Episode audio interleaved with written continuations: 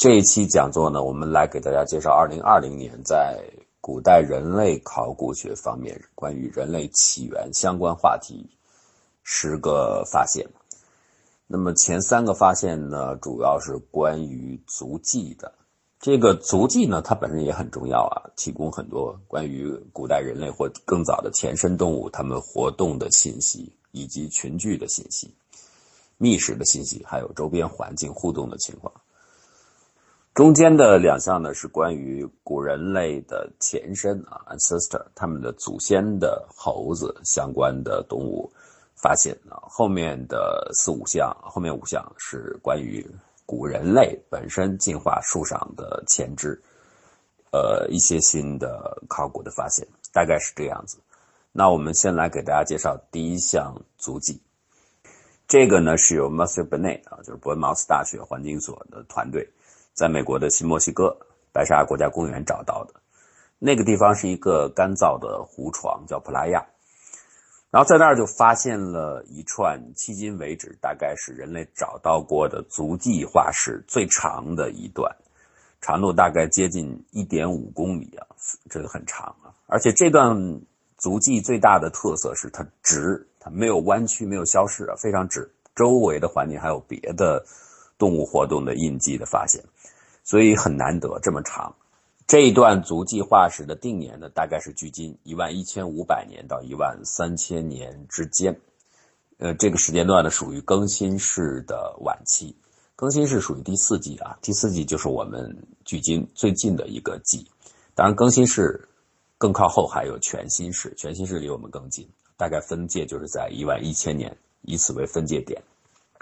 但更新世很重要，它最突出的特征就是。古人类的起源是在这个时候发生的，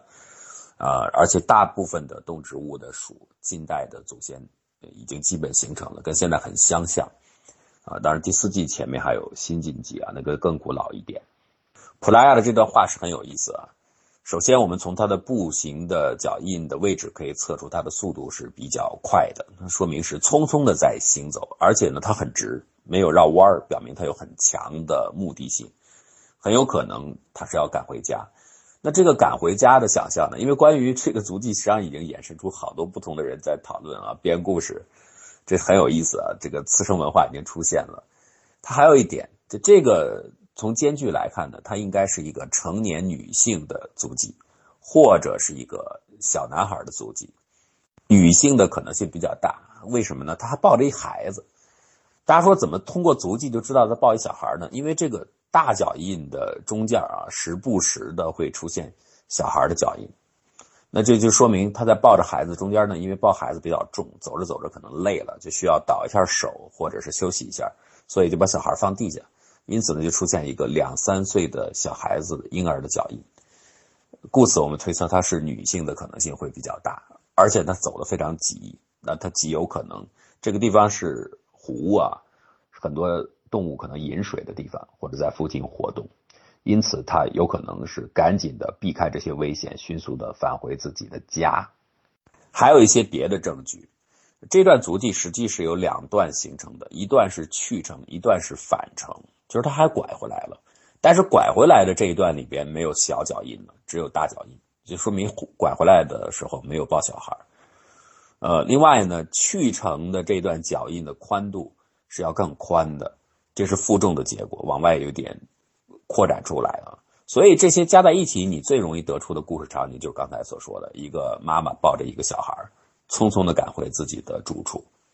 此外呢，你还可以得到一些信息，很有意思，比如说周边活动的动物，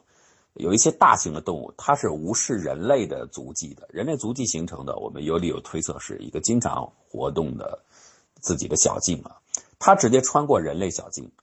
路线出现交叉。但有另外一些动物就很警惕，大概人类那个时候捕食已经很厉害了。我们可以看到小孩在水坑旁边活动的迹象啊，所以他就很谨慎，他到了人类足迹这儿就停顿了，就不穿过去了。所以显示他们有这种灵敏的意识，要躲避危险。可见人类那时候已经有对他们来说已经是凶险了。第二个发现呢，也是人类足迹的化石啊，是在坦桑尼亚的北部 i n g a r s a l o 这个地方的特色呢是脚印很多，四百多枚脚印都被提取出来，所以它显然不是一两个人，它可以提供关于早期人类群族活动的情况，尤其是和当地还存存在的一些比较原始的部落去对比。这儿呢，为什么能够找到这么多脚印呢？它不是最古老的，因为坦桑尼亚古人类的遗迹很多，最早的像拉托利那个遗址啊，三百多万年。这儿是因为它挨着 Odoyo l i n g a 火山，火山灰非常的细干燥，所以人在那上头一走，立刻脚印就印出来，而且能够很容易形成化石，保存的时间长。目前看到的这些脚印的定年呢，是距今大约六千到一万九千年之间，跨度比较长。呃，那么据这个时间来推测，他们应该是属于 Hominin，Hominin 就是我们现代人类的直接祖先或非常非常亲的近亲形成的这个族群，呃，所以这应该是 Hominin。而且呢，这个时候非洲应该已经没有其他的人类远支的分支留下来的，应该只有 Hominin，并且呢，已经开始走出非洲，在世界各处都散播开了。既然它不是一个化石，是多个化石，那么所以很重要的是看它里边的构成啊，年龄的构成、性别的构成。这十七个足迹呢，我们跟现在的很多的呃存在的足迹的尺寸、形态去对比，进行剧烈分析，可以看到初步推测啊，这当当然是个统计推测了，有可能不准的。初步推测呢，里边大概是十四个成年女性、两个成年男性和一个小男孩，大概是这样子。那就主要是以女性为主了，而这个这一点很有意思，它和现代在坦桑尼亚活跃的哈扎人，这目前还在啊，他们的习俗是一样的，因为这一带呢适合采集，可见采集活动的时候是男女是分开性别的，女性采集者偶尔会有一两名少数的成年男性的加入，或者是陪伴，或者是别的原因，一般就是这样来活动的，现在也如此。而脚印印证了古老的，将近一万年前或数千年前，大概当时的哈姆林就是这样子来觅食的。第三项发现呢，也是足印发现，这个是在纳福德沙漠，是在阿拉伯半岛找到的。因为大家看啊，我们知道古人类的出走是从非洲。沿着西奈半岛经过阿拉伯，然后我们普遍认为是沿着沿海地区向外传播的。当然，这里边有不同的分化了，有单波理论，有双波理论。但是路线呢，一般认为肯定很自然的会走到阿拉伯半岛，特别是沿海区。但是阿拉伯半岛的内地深处啊，原先现在是沙漠了，但是早先的时候是有大量的水草湖泊的，呃，淡水湖泊有很多。所以这个研究最早是利用卫星图像去寻找潜在的啊，现在已经没有了，但是潜在的干涸的湖床，找到以后呢，再在这个原先的湖床的位置去找看有没有动植物，有没有人类活动的迹象，然后果然找到了，大概找到了四百条过去的痕迹。但是呢，这里边只有七个是属于人类的，剩下就是什么呃大型的水牛啊、象啊、骆驼等等是这些动物的。而且呢，这些轨迹呢，我们看到脚印，它的脚印长度比较大，身高是比较高的，而且比较瘦的，是由这样的人来制造出的脚印。所以呢，按照这种体型特征推测，它很有可能是智人而非尼安德特人，因为这个脚印出现，首先要解释啊。呃，我刚才所说了，人类的推想当中，史前的各个时期，如果你以石器留下的打造石器为凭证的话，我们可以看到史前各个时期都有人类来到阿拉伯半岛的证据。但是这些证明呢，都是工具，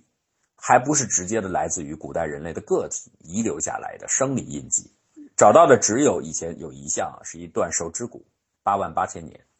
所以其他的都属于侧面的证据。那么现在找到了活动的人类足迹化石，这个当然又是一个补充的新的生理性证据，而且呢，它更早了，它距今大约十二万年，往前提前了差不多四万年。为什么这个足迹我们判断它属于尼安德特人还是属于现代智人很重要？就是这样，因为它会直接影响我们现在人类迁移理论，这是一个很有力的证据啊。呃，从现在的足迹的体型反应来看，应该是智人的可能性比较高。另外，结合定年的这个时间段，当时在黎凡特地区，就是今天叙利亚一带，尼安德特人可能出现的几率并不大。这儿应该当时没有尼安德特人，当然也有相反的意见，认为你这个定年本身它有可能是不准的，不确定因素很多，所以也不能匆忙的排除尼安德特人的可能啊。但是智人的可能性无疑是最高的。还有另外一点是，使得我们对于这个认识重新提高了。原先人们认为早期人类迁移，不管是单波还是双波，出走的话，我们认为他们都是沿着海岸线行走的。但是现在看来，即便这个主要的迁移路线沿着海岸线行进。还是可以成立，但是起码有一些个体，有一些分离出来的族群，它的活动范围是很深的。因为这个纳福特沙漠现在的位置，过去干涸的湖泊的湖床位置是在深处，所以可见它走得很深啊。那也说明它的活动散播能力是很强的。好，下面第四项进展呢，我们该说到猴子了。这个离现代人类就距离稍微远一点了，距今六百四十万年。这个发现呢是在中国云南的东部找到的。那三个化石来自于当时生活在亚洲地区的猴子。那这个研究呢是由宾夕法尼亚大学和云南考古所古人类方面的专家联合完成的。猴子呢，我们知道距离现代人类。的分化就比较早了。首先是先所谓的新世纪猴子，新世纪就是指美洲大陆啊，先跑到美洲大陆去。接着呢，我们现在留下来的看到的是旧世界的猴子。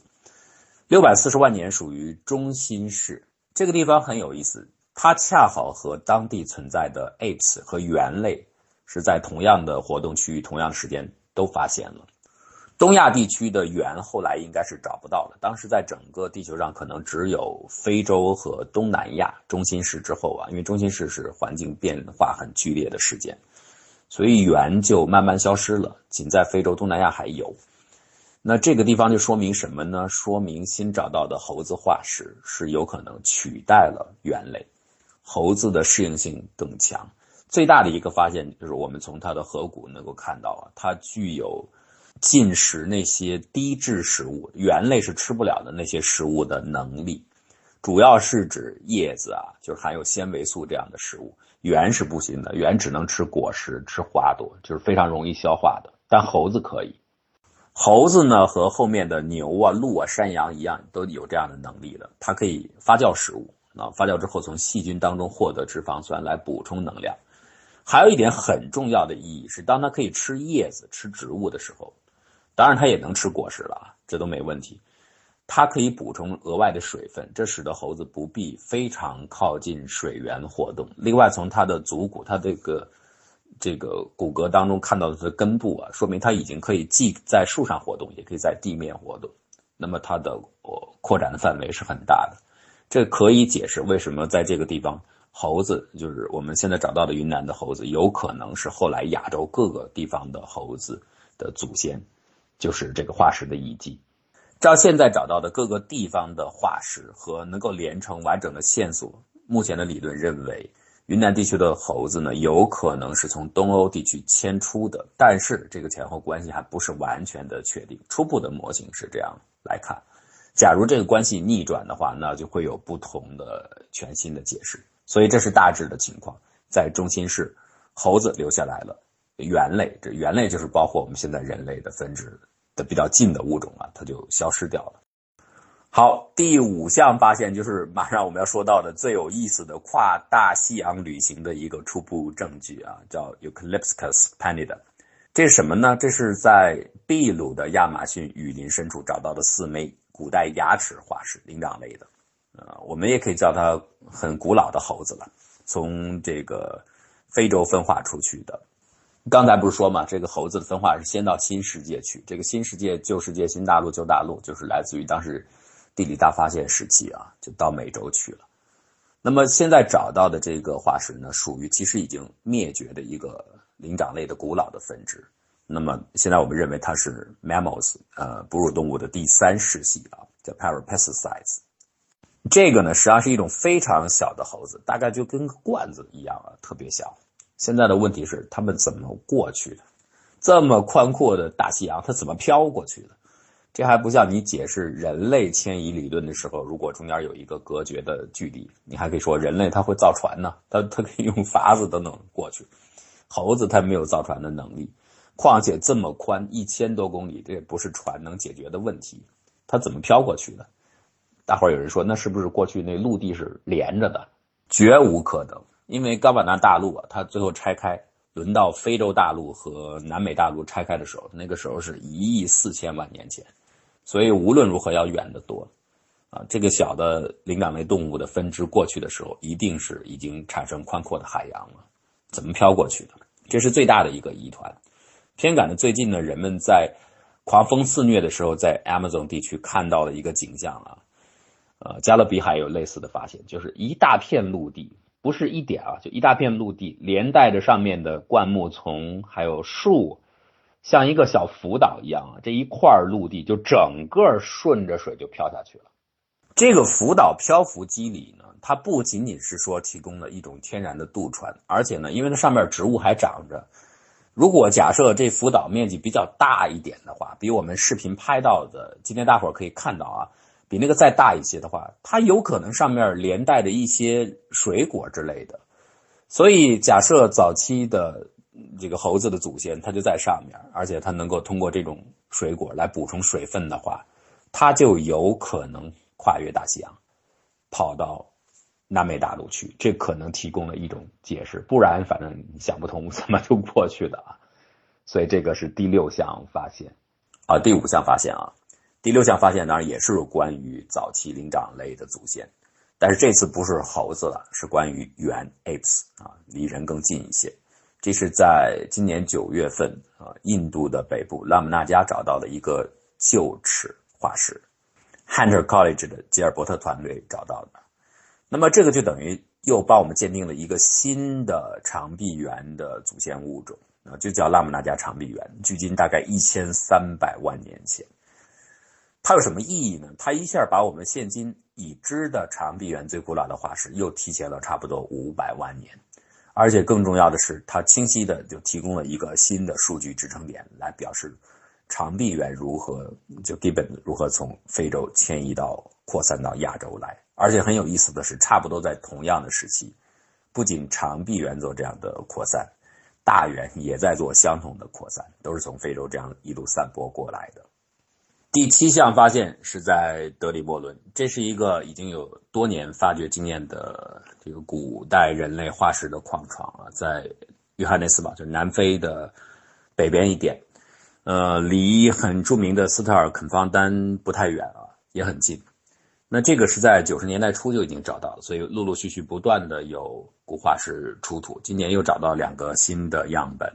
，D N H 幺五二呢就是罗百氏棒人啊，D N H 幺三四是直立人。直立人大伙可能比较熟悉，因为我们听到中国境内的很多古人类的遗址，像。蓝田人呐，元谋人呐，北京猿人都是直立人啊。直立人现在一般认为他不是我们现在人类的直接先祖啊，他是旁边分出去的，呃，就跟棒人一样。这棒人你一听棒嘛，他就是棒着呢，他也是分支出去的。他就是因为找到的这个 robustus 这个罗百氏的骨骼呢，跟当时看起来南方古猿很像啊，所以干脆就把它另立为一个近支分出去的啊，所以就叫棒人。这样定下来的，所以这种东西呢，就是根据经验和接近程度，由考古学家、古人类学家来定出来的。至于究竟真实的世系如何，现在其实不清楚。随着更多的化石找到，也许会不停的调整啊。你看这个幺五二幺三四找到以后，就把分别把罗百斯罗百氏棒人的纪年推到大概两百万年，啊，把直立人推到也将近两百万年了，就是一百九十五万年前。这个就等于把最早的直立人目前找到的化石记录又提前了十五到二十万年之久，这样呢就显示出罗百氏棒人和直立人这两个化石啊，正是同时期和同样的地点活动的，呃，南方古猿的非洲种是在这个地方是同时期有重叠的，啊，这个挖掘工作其实不容易的，它现在有大量的训练营，你去的时候，你像特别那种有混合大量碎片的地方。整理的过程要非常的细心，有的时候长达半个小时，你是不能大声喘气儿的，不能咳嗽，不能打喷嚏，这都不行的，不然就给所有的这个工作就给破坏了。要屏住呼吸，非常细心的把这做完，清理出来，碎片找到才可以啊，不不太容易，很艰苦。第八项发现呢，其实也是来自于迪里莫伦，当时在一八年，因为这个地方不断的每年都会产生新的化石记录啊。哎，还有好多还真的就是田野考察的学生发现的，所以这学生创造力是很强的啊。一八年他们找到了两个蚌人的骨骼，那其中有一个呢，就幺五五 D N H 幺五五，大概是两百万年的时期，也是这个罗百氏蚌人。然后他们就把这个和之前发现的样本，以及在非洲其他地方找到的罗百氏蚌人的样本对比，啊，这个时候就发现，其实，在罗百氏蚌人的化石里边显示出它的性别差异已经开始比较明显了，身体结构已经出现很明显的不同了，这是一个进化微妙的开始。第九项进展是今年古人类领域最有意思的一个事情。啊，倒不是这个结果特别有趣，这结果呢就是填补了一个空白啊，这每年都会发生。关键是这个过程特别有意思，啊，这是兰州大学的张东菊他们做出来的。嗯，关键是这个起因是这个石头这块化石它不是挖来的，一般呢你化石呢都是在野外看到或者是矿床，呃，给整出来的。这个化石啊是别人送来的，而且送来很久了。啊，这个过程呢跟大伙儿来简单聊一聊啊。就是在甘南藏区那儿有一个下河县，下河县有一个白石崖洞，这个白石崖洞啊，历来就是许多藏传佛教的信徒喜欢在那儿，或者是喇嘛喜欢在那儿修炼因为那个地方呢常年是八度，而且呢可能是历史上留下的原因，就大家一直觉得这个地方有神性啊，包括有人在那儿过夜，认为在那儿睡觉可以治病啊等等。一直都有活动，没有断绝。上个世纪八十年代的时候，啊，下河的六世供堂仓活佛，他有一天突然有一个喇嘛送给他一件礼物，这喇嘛僧就说：“这是我在白石崖修行的时候在洞里边摸着的一个东西，我觉得这石头特别好，我就送给您。”然后他就拿着了，他一看呢，他就觉得这个什么他也不认识，然后是因为上面像是有牙齿嘛，所以他就联系。说希望有关的专业人员能不能看一看？但是他认识的这人这两位呢，一个是中科院韩汉所的一个翻译，还有一个认识一个兰大的化学教授，这是两口子。就说你看你们能不能帮我联系谁认识这个骨头？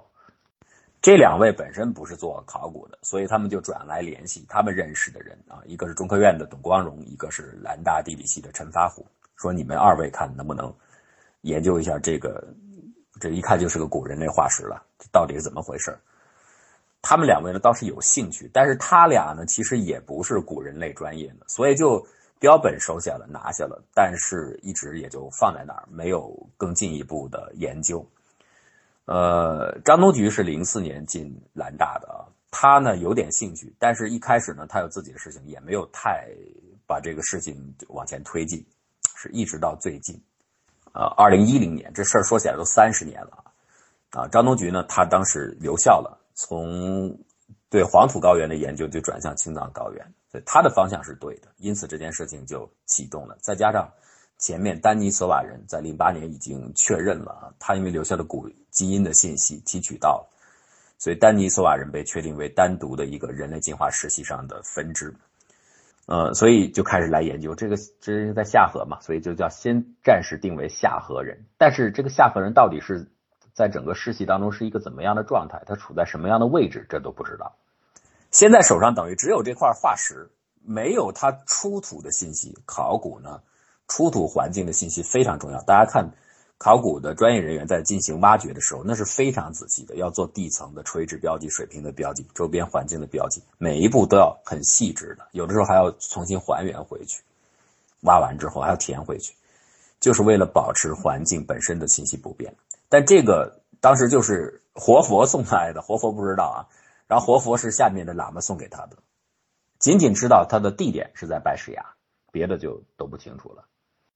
而且显然，这个已经离开当时的环境了。那么，于是第一步呢，就当然是去白石崖看。他们就看了白石崖那个地方是基本一个恒温的山洞了大概就是在八度左右了。所以，这个可以推测出来，它适合人类居住。不是说现代的这些隐修的喇嘛或者是信众可以去住啊，呃，也不是说治病啊，是其他的人，早期的古代的人类可能都可以在那里边居住，有这个条件。所以这就意味着这儿有可能有古代的遗存。但是下一步呢，还有一个事情要去排查，就是这个喇嘛报告的时候说是在洞里摸着的，会不会其他周边的地区是这个东西在这摸着的，不一定是在这儿出现的，也许是因为很多人到这里嘛，也许很多人从别的地方找到，他给带去的，是人给携带过去的。所以第一件事要排查周边还有没有类似的，像白石崖洞其他的这种有古人类化石可能存在的，或者是啊活动痕迹存在的，先排查。然后他们花了五六年时间，就是在做这件事情，先排查周边很大的一个范围，数千平方公里的一个范围。各种洞啊，开阔的场域去找，看有没有存在的这个可能性。结果排查完发现都没有，大概只有白石崖洞有，所以初步就确定就是在白石崖找。但是白石崖洞这个去了好多次了，其实一直没有什么太大的进展。然后直到后面上面找到了一堆的聚集物啊，这是也是无意当中发现的，说这个上面的碳酸盐可以帮助我们来测定年份。测年这个事儿呢，当然他们首先想到的是先拿这个化石本身，看看能不能提取两种呃，一种是古代的基因，一种是古代的蛋白。丹尼索瓦能够呃能够在人类尸体当中定位，就是因为它提取了丰富的古代基因信息。但是它的呃骨骼是不多的，就是指骨，然后还有脚趾骨吧，我记得牙齿两颗，所以它的形态学特征是缺乏的。如果形态学骨骼很多的话，也可以跟这个下颌人去比对，但很可惜没有。它有的是基因，这个提取基因是不容易的。嗯，那它既然有基因呢，就看看这个现在手头的这个下颌人的骨骼化石，它的基因能不能拿到？拿到的话，一比对就可以鉴定他们的关系了。因为早先的张东局他们已经有心里有准备了，根据这个之前的一些对藏人、汉人的基因的鉴定，他们有这个大概一个猜测的方向。啊，包括过去的传播的轨迹，会不会丹尼索瓦人不光是在丹尼索瓦洞啊，就是阿尔泰山区，俄罗斯不，光是那儿，是不是沿着轨迹下来到青藏高原？所以这个路线呢，大概符合甘南的这个位置。现在呢，等于是要证实这个猜测，所以就先去送去把这个自己手头的下颌骨骼去提取信息，但是 DNA 没提成，骨蛋白是提成的，骨蛋白相对来说稳定一些啊，但是它的分辨率，信息分辨率要粗一些。看起来初步看起来和这个丹尼索瓦人是有吻合的地方的，再加上利用那边的基因信息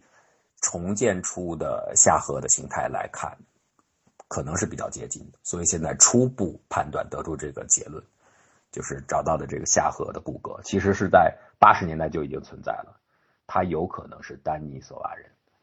当然了，这个结论呢后面还需要。有更多的证据，特别是一个完整的迁移链条来加深这个证实的效力。那么现在是一个猜测，所以他们暂时叫夏和丹尼索瓦人，就是跟他可能联系比较近。呃，尤其中间的一些实质器具，可能看看慢慢的能够形成脉络。所以这个就是张东局团队做出的今年的一个很有意思的发现啊！几十年前就已经找到了一个宝贝，现在终于重新，当然这也是得力于。呃，古代基因的提取技术，这个是最近几年才慢慢成型成熟的因为新技术的出现，所以使得它可以重新发挥它的化石价值。下面的这个第十项发现呢，刚好可以佐证张东局团队所做出的这个结果带来的一种联想，就是整个丹尼索瓦人在东亚地区分布的可能非常的广泛，而且有不同的群体。那么这是在十月份的时候，还是由 Max Planck 马马普索来做出来的。张东局的那个研究也是和马普索合作的，它中间有一些提取工作、分析工作是和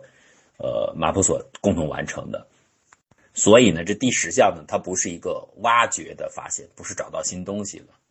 样本过去就有两个样本，一个是在零六年找到的啊，距今三万四千年前的现代人的一个啊，就是一个古代的女性的头盖骨，还有一个呢就是田园洞，田园洞就在北京的周口店那儿啊。田园洞人的头盖骨，男性的提取的信息，距今大概四万年。这个 DNA 提到之后呢，显示他们的 DNA 序列两例当中都含有尼安德特人的成分和丹尼索瓦人的成分。那这是不是说明早期人类传播过程当中，到了东亚，这人类呢就和尼安德特人和丹尼索瓦人都相遇，而且出现了基因的交流，有了交配现象？好像又不是，又很复杂，因为有一个矛盾之处，在东亚大陆上的人，今天的后代你会看到留有丹尼索瓦人和尼安德特人的基因的片段，但是大洋洲的土著，包括新几内亚人，就是所谓的 Oceanians 啊，在今天他们体内是不含有这些成分的。哎，但是他们同样也是从东亚方向迁移过来，这怎么回事？最可能的一种解释就是早期的这个更新式的欧亚大陆上的人群之间的相互的交叠啊，甚至基因交流啊，有可能这个遇到了两波不同的丹尼索瓦人，所以才会出现今天的大陆东亚和海洋东亚是不一样的情形。呃，那这反过来再进一步推论，就意味着丹尼索瓦人其实可能当时分布的非常的开，呃，群体和群体之间是隔离的。那这就跟张东菊前面第九项的发现或许有某种程度的匹配。那我们可能会在未来找到更多的丹尼索瓦人的化石，在不同的东亚地区都有可能发现。好，以上呢就是今年关于古人类考古进展的十个新的发现或十项新的分析。